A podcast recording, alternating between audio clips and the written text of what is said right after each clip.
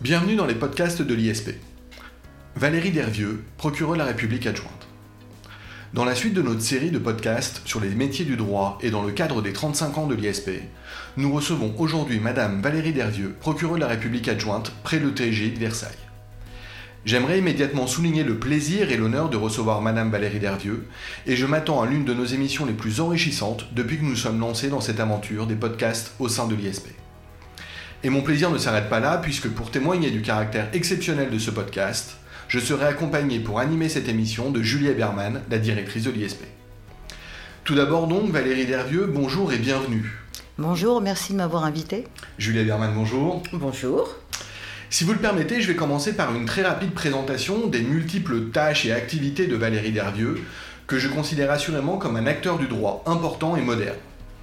Bien sûr, cela a été dit et nous y reviendrons, Valérie Dervieux est procureure de la République adjointe près le TGI de Versailles. Elle est également l'auteur de nombreuses publications dans des revues et périodiques d'importance en matière d'organisation judiciaire, de fonctionnement des tribunaux, de droits fondamentaux, de laïcité, de droit de la famille et des personnes, de droit de la consommation, de droit pénal, etc. Valérie Dervieux, vous êtes également chargée d'enseignement à Paris 1, Panthéon-Sorbonne, ainsi qu'à Paris 10, Nanterre. Vous êtes jury pour le CRFPA et le CAPA. Vous êtes encore directrice de session de formation continue à l'ENM, ainsi que formatrice. Vous dirigez notamment la session sur la justice restaurative, pardon, et vous intervenez dans le cadre de formation sur les violences au sein du couple. Vous êtes membre de l'association Femmes de Justice, et cette rapide présentation est loin de l'exhaustif. Elle ne reprend que très sommairement l'ensemble de vos activités.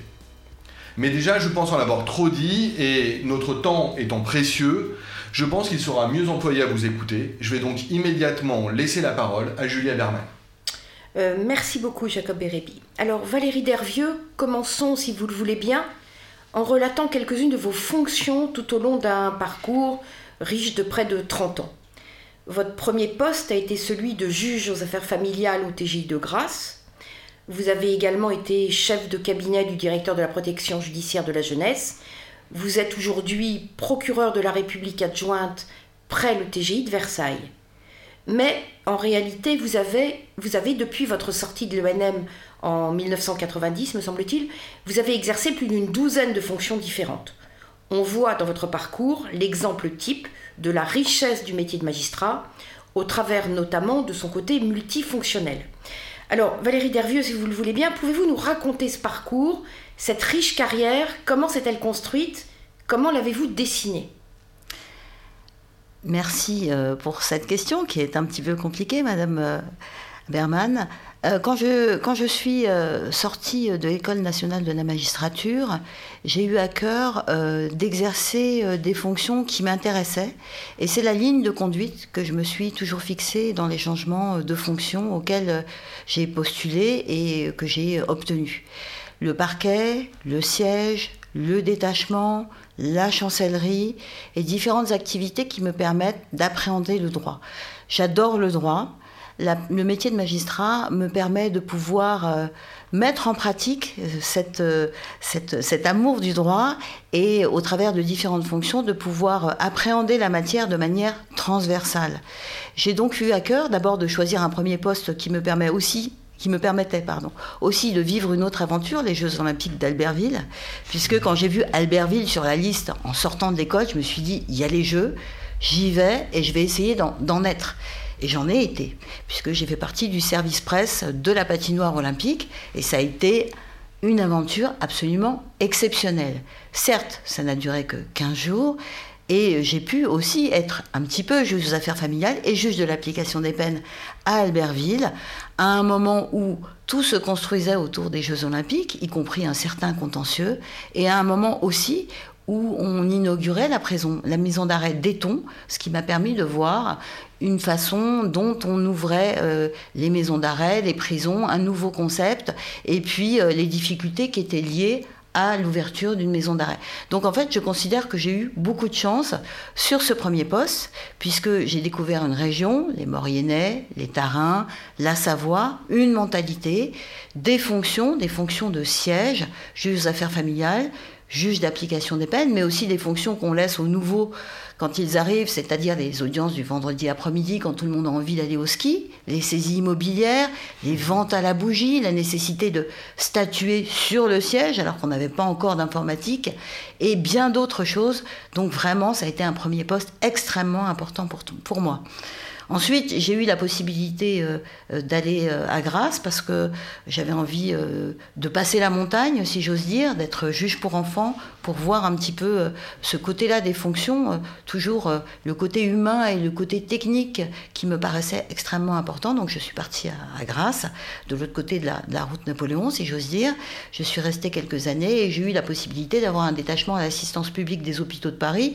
Vous allez me dire pourquoi l'assistance publique des hôpitaux de Paris? Parce que euh, c'est une administration extrêmement intéressante qui mélange euh, le politique, le juridique et le médical à un moment où on avait des contentieux particuliers qui étaient le contentieux de l'hormone de croissance, le contentieux du sang contaminé, d'autres contentieux. C'est aussi à ce moment-là, quand j'étais de permanence, que Diana a eu son accident et qu'on a dû repeindre en urgence un certain hôpital pour permettre aux, officiels de venir rendre visite à, la princesse Diana, qui à ce moment-là était dans un état extrêmement préoccupant. Donc tout ça sont des aventures humaines en fait, et des aventures aussi juridiques.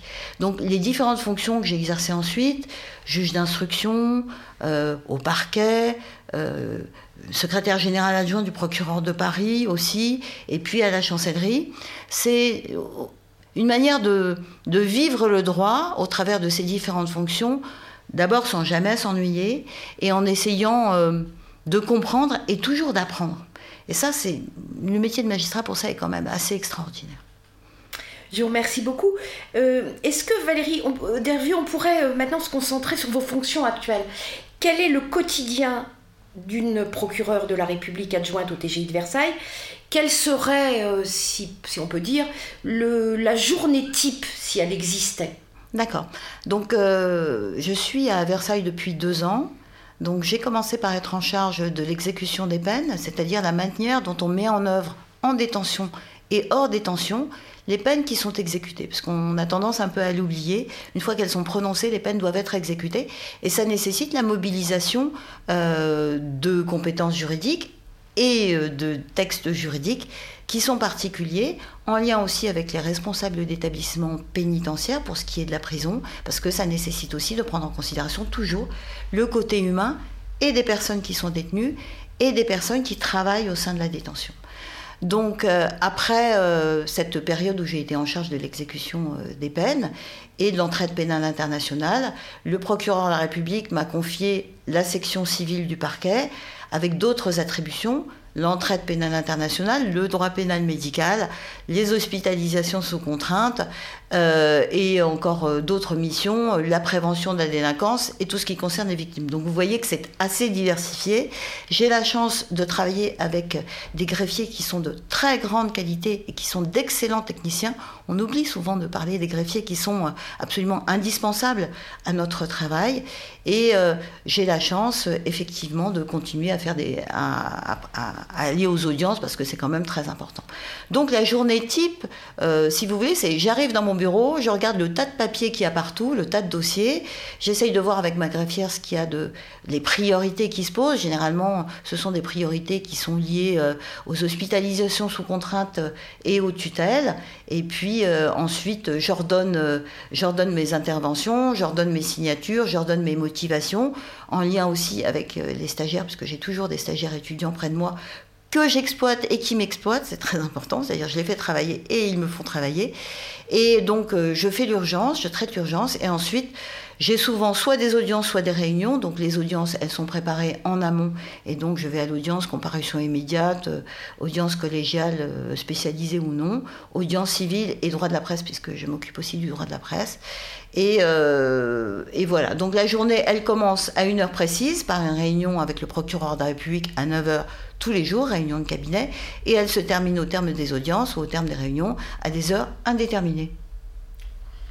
Alors Valérie Dervieux, je l'ai mentionné, à côté de ses fonctions, vous êtes extrêmement présente dans les revues juridiques, vous écrivez un grand nombre d'articles chaque année, J'ai mentionné également votre présence dans les réseaux sociaux, à tout le moins les plus sérieux. J'ai oublié de souligner l'existence de votre blog, dont je recommande la lecture vivement. Euh, ma question est la suivante, ou plutôt mes questions sont les suivantes. Pourquoi avoir créé un blog? Vous allez nous rappeler ce, dont il s'agit. C'est un des rares en matière juridique qui est aussi riche, selon moi.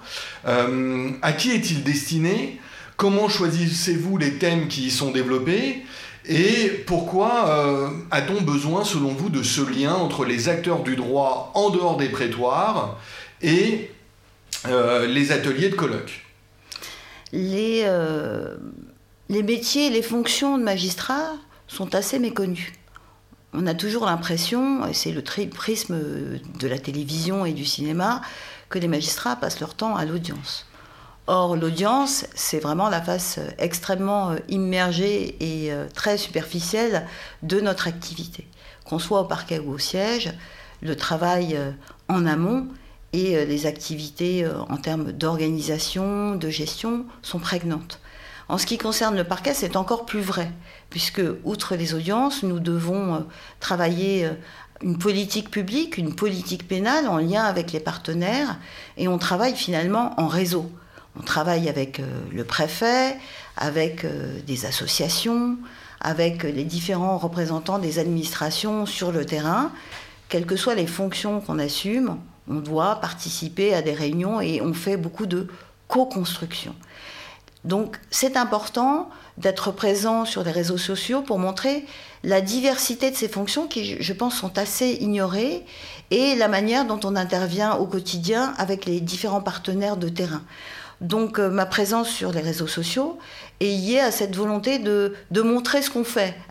Peut-être que diraient que c'est un peu auto-centré, puisque je parle aussi de ce que je fais, mais pas que. Euh, j'aime bien euh, souligner euh, les actions des, autres acteurs et puis réagir quand quelque chose me paraît important, intéressant et susceptible d'être en lien avec mes fonctions. Les interventions sur les réseaux sociaux sont strictement liées à mes activités professionnelles. Je euh, ne me permets pas, ou rarement, peut-être dans le domaine du cinéma ou du théâtre, euh, de, prendre parti. Je pose beaucoup de questions, en fait.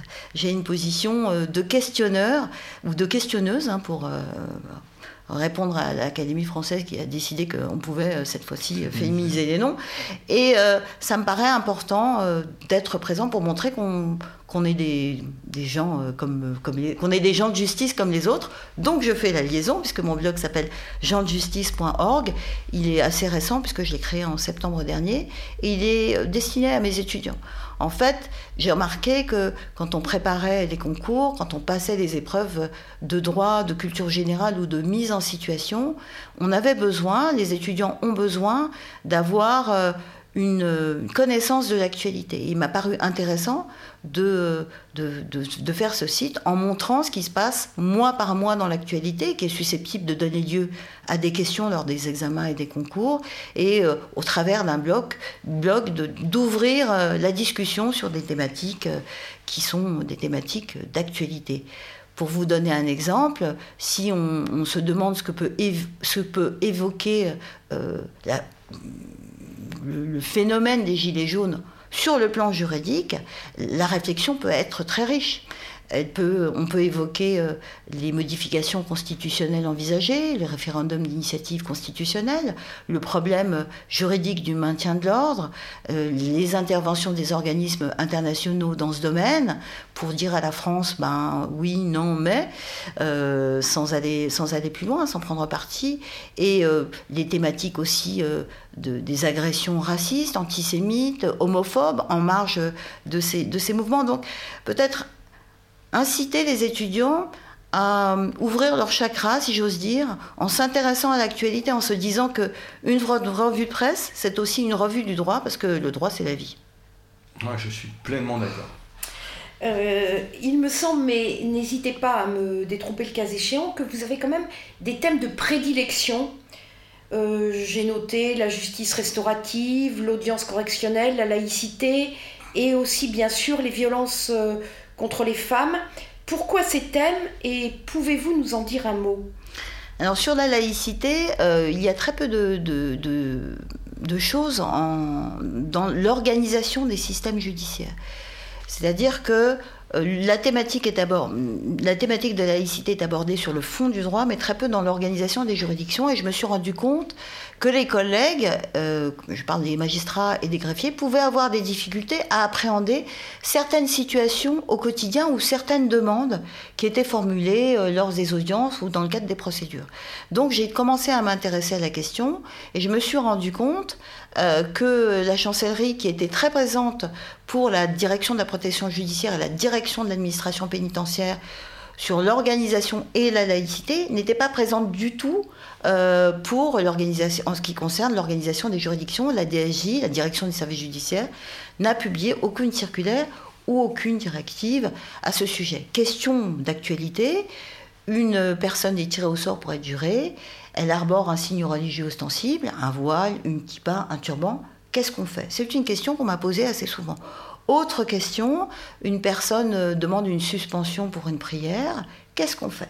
Et en fait, toutes ces questions qui relèvent du quotidien euh, nous ont été posées et à un moment donné, j'ai proposé au président, à ce moment-là j'étais à Nanterre, je présidais des audiences correctionnelles, euh, est-ce que vous voulez qu'on travaille sur le thème? Il m'a dit oui. Et donc, j'ai commencé à écrire sur le sujet parce que j'aime bien poser mes idées en écrivant des articles, ça permet aussi de réfléchir et d'échanger.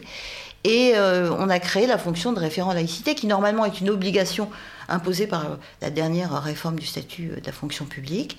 Donc je l'ai euh, proposé à Nanterre, ça a été accepté. Je l'ai proposé à Versailles, ça a été accepté. Et régulièrement, et je viens de le faire, je mets à jour un vadémécum pour les collègues du siège, du parquet et les fonctionnaires de la juridiction. Une la laïcité. Pardon Une quasi-doctrine en matière de laïcité au sein des juridictions. Voilà, un vadémécum, c'est comment on fait. Vraiment, euh, le qui fait quoi et comment on fait, un truc pratico-pratique, comme ça existe euh, dans, dans, dans les autres administrations.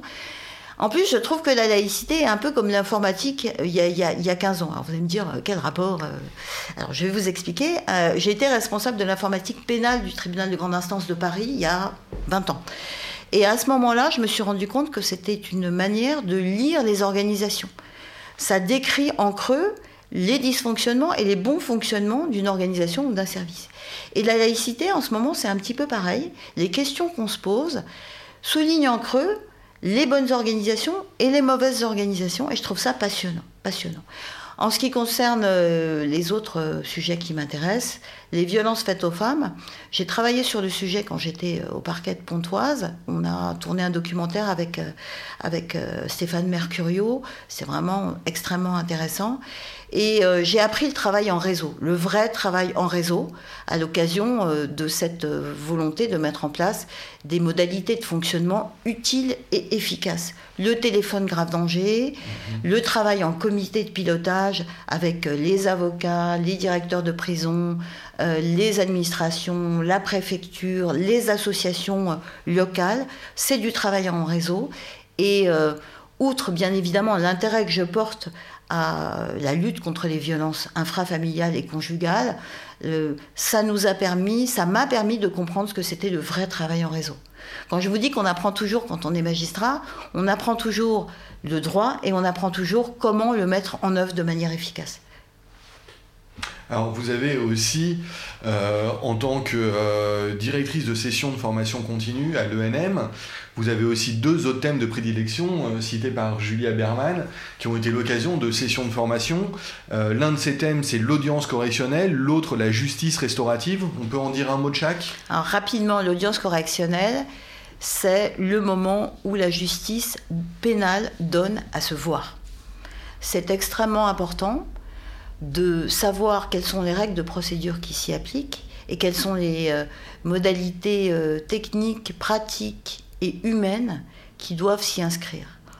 Le président de correctionnel a le pouvoir de police, les assesseurs ont également des fonctions quand c'est une audience collégiale, et euh, la nécessité d'être compréhensible, d'être adapté, d'avoir un ton qui va bien et de donner à voir et à comprendre comment la justice s'exerce est quelque chose de fondamental. On vit aujourd'hui euh, des réformes qui visent à dématérialiser, qui visent à utiliser la visioconférence euh, et euh, qui tendent aussi à restreindre d'une certaine manière l'accès aux audiences et l'accès aux juges. Il faut voir quel impact c'est susceptible d'avoir dans la compréhension de la justice et dans l'acceptation des décisions qui sont rendues. Donc, l'audience correctionnelle est un sujet extrêmement important. La justice restaurative, c'est une manière d'aborder la justice autrement, en rendant les euh, auteurs d'infractions ou les personnes euh, présumées, euh, présumées innocentes, mais qui acceptent de reconnaître leur culpabilité, et les victimes, en les rendant acteurs de leur restauration dans la société. Une victime n'est pas qu'une victime, un auteur n'est pas qu'un mauvais sujet qui a commis des infractions, ce sont des hommes et des femmes.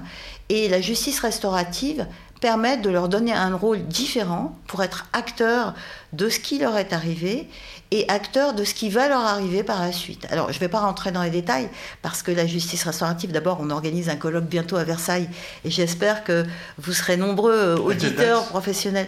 Euh, alors, c'est au mois d'avril, je ne me rappelle plus la date, mais je, voilà, on pourra, on pourra la préciser. Évidemment, pour ma part, et je pense que Gilles Berman s'associera tout de suite à ce que je dis, euh, on invite évidemment tous nos élèves et tous nos étudiants qui préparent le concours de l'ENM, mais aussi ceux qui préparent tous les concours juridiques à y assister. Hein.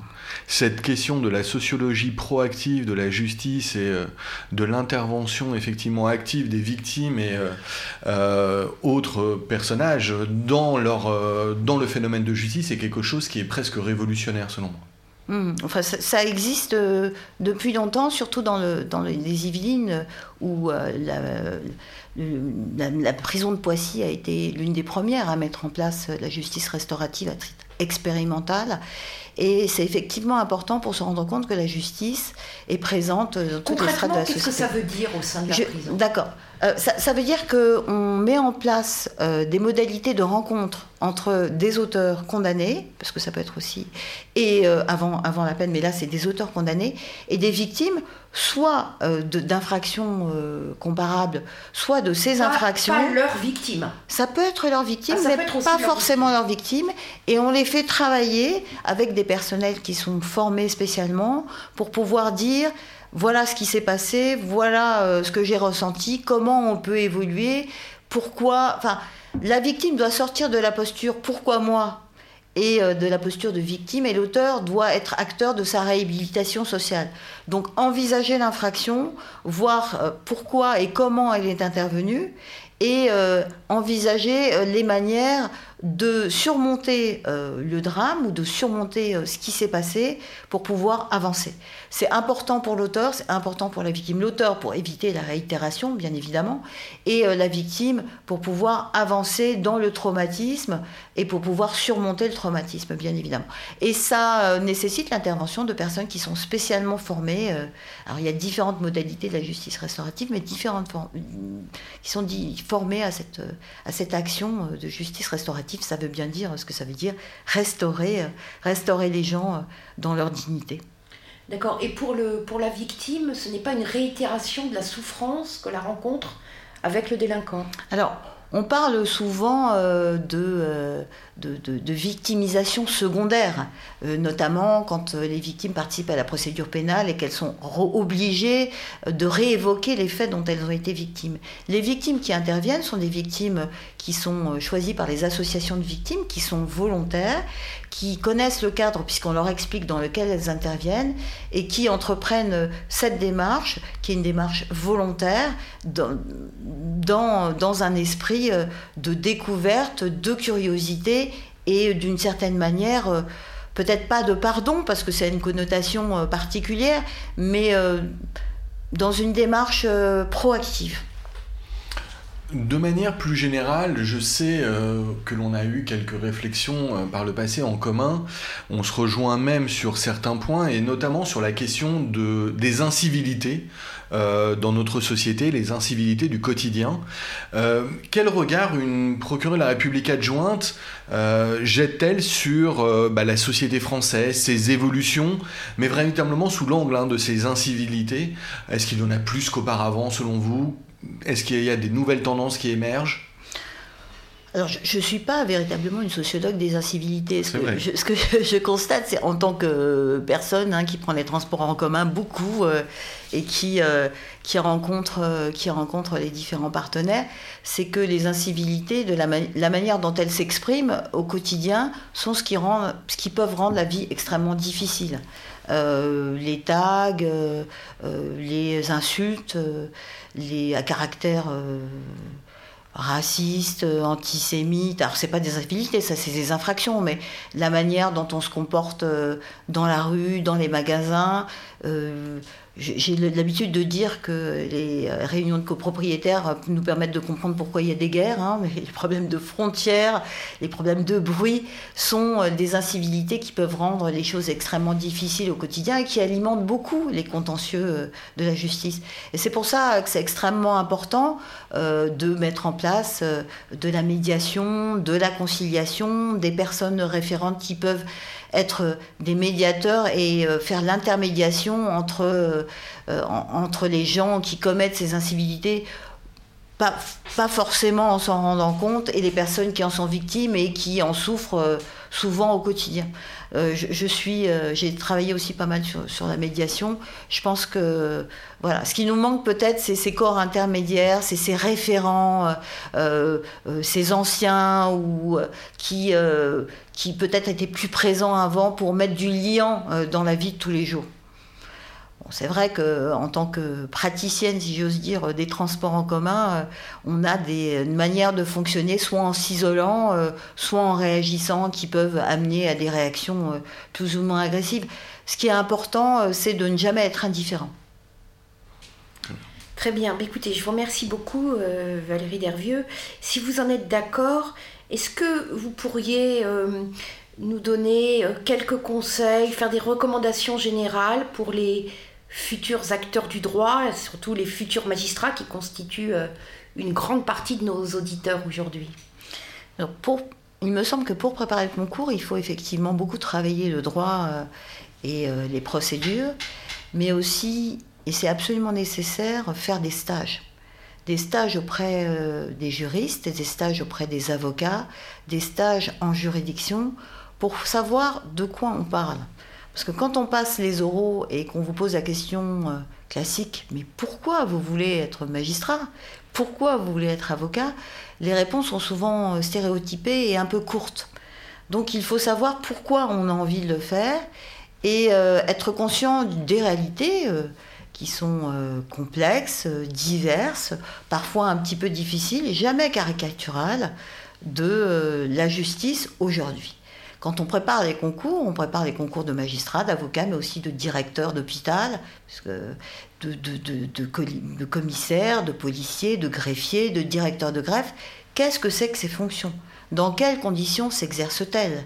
Qu'est-ce que ça euh, induit ou qu'est-ce que ça nécessite comme compétence Est-ce que j'en suis capable?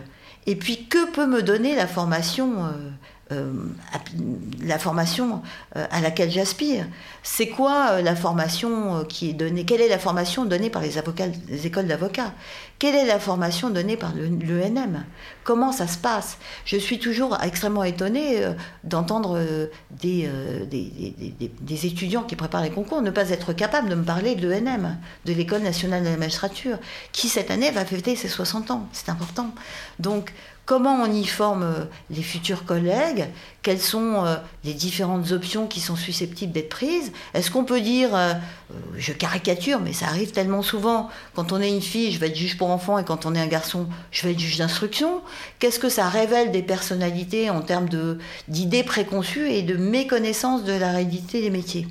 Donc j'invite mes futurs collègues et mes futurs, euh, euh, juristes et avocats, etc., à s'intéresser à la réalité du terrain, à s'intéresser à la réalité des formations données euh, par les écoles, et puis surtout à lire les journaux pour savoir ce qui se passe dans le monde. On ne peut pas passer un concours sans être intéressé par ce qui se passe dans la vraie vie, parce que ce qui se passe dans la vraie vie, c'est ce qui va alimenter les fonctions qu'ils vont exercer. Une curiosité professionnelle et plus encore une curiosité humaine qui est effectivement parfois, euh, qui manque parfois à certains candidats, je suis tout à fait d'accord. Alors bon, quand on a 22 ans, on n'en a pas 50, 54 comme moi. Hein, ils ont de la chance. évidemment. Ils ont, de la chance de pas avoir notre âge. Exactement. Mais euh, la, culture, euh, ce que dit le rap, euh, ce que dit le cinéma, la manière dont on est attribué, par exemple, les Césars cette année, à un court métrage Vilaine fille qui parle des agressions sexuelles, à un long métrage jusqu'à la garde qui parle des violences faites aux femmes, du divorce. L'actualité est tellement riche, l'actualité qui concerne les jeunes est tellement riche qu'il n'y a même pas besoin d'aller euh, chercher euh, euh, des, choses extrêmement loin pour pouvoir dire que bah oui, ça m'intéresse parce que je suis de ce temps.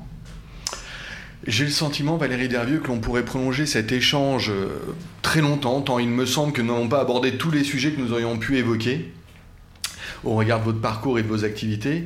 Alors peut-être pour conclure, je vais tout simplement vous demander, Valérie Dervieux, s'il y a un sujet dont vous voudriez dire un mot pour conclure.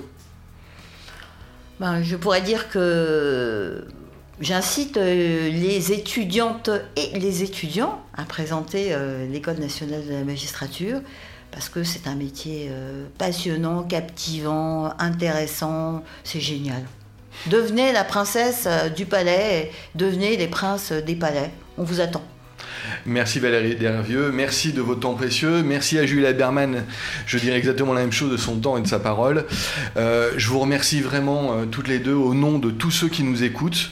Euh, je sais que certains étaient impatients, j'ai discuté pas plus tard que ce matin avec des élèves de l'ISP et je leur parlais de l'émission et ils m'ont demandé quand est-ce qu'elle sera en ligne. Eh bien elle va être en ligne très rapidement et merci donc bah, à tous ceux qui nous suivent. Allez, au revoir. Merci à vous. Au revoir à tous. Au revoir.